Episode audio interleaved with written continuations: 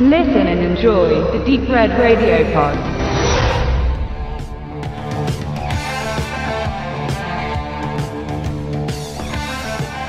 Der Rock'n'Roll ist ein hartes Geschäft. Um Tonträger in Millionenauflage abzustoßen, braucht man einen Hit, ein rundes Album oder den richtigen Produzenten, der weiß, wohin die Reise gehen soll und wie man die Band ans Ziel bringt.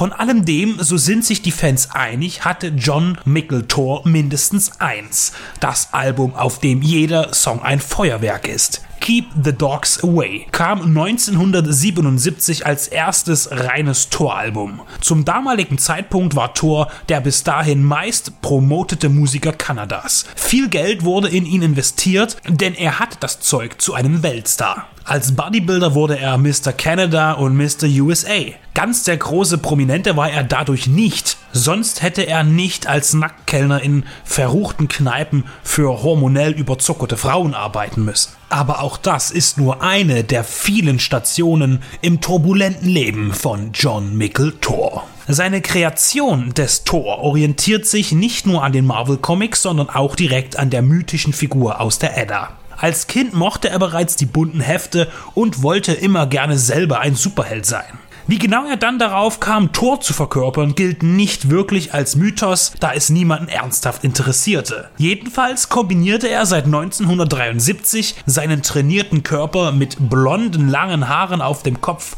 und wechselnden Outfits. In einer Mischung aus Musik und Muskelshow, die die Grenze zum Trash ohne Frage überschreitet, wurde er langsam bekannter. Als dann Keep the Dogs Away erschien, standen die Zeichen gut. Metallica, Kiss und viele andere prägende Bands erfreuten sich steigernder Beliebtheit und Thors Sound war hart, melodisch und passte einfach in die Zeit.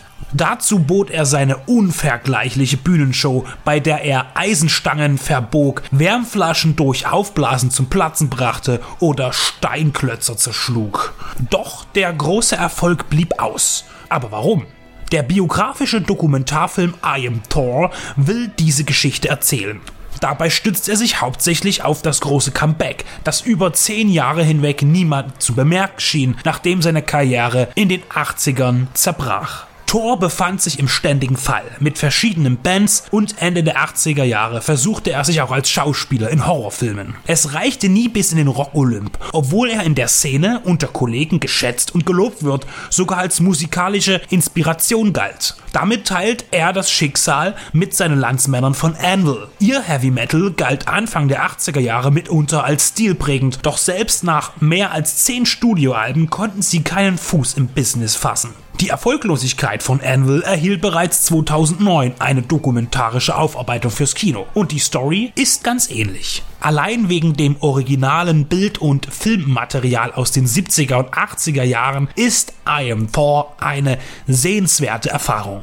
Der serienerprobte Regisseur und Produzent Ryan Weiss entpuppt sich als Monteur vorhandener Clips, Fotos und Interviews, die das schrottige, traurige und immer wieder auch aufbauende Leben der Kunstfigur Thor beleuchten vergessen und wiederentdeckt. Für Jahre spielte er vor kleinstem Publikum, manchmal vor weniger Leuten als Finger an einer Hand sind. Und immer gab der Performer alles, der zu seinem Comeback mit kurzen Haaren, dickem Bauch und Gelenkschmerzen keinerlei Ähnlichkeiten mehr hatte zu seinem früheren Ich. Egal wie leer der Saal auch war, in dem er spielte, er wurde von denen, die da waren, frenetisch bejubelt. Es ist rührend zu sehen, wie hartgesottene Fans, besonders in Europa, ihm begegnen, wie sie ihn zu einem eigens für ihn veranstalteten Festival in Skandinavien einladen und wie einen König hofieren.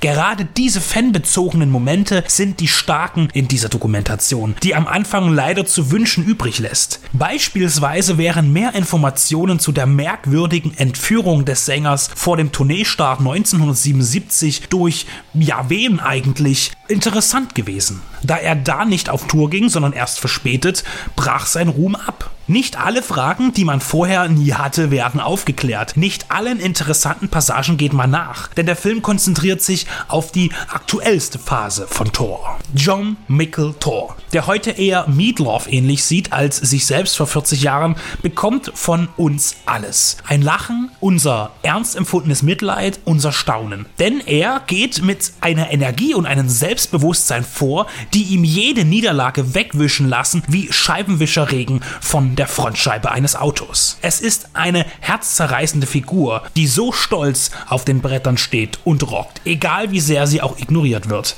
I Am Thor ist unglaublich, aber wahre Rock History, die sich als Informationsquelle eignet, technisch nicht ganz gelungen ist, aber den Geist eines verschollenen Weltstars zu präsentieren weiß. Thor ist wie der Metal selbst, den er performt. Stark, unzerstörbar und voller Power.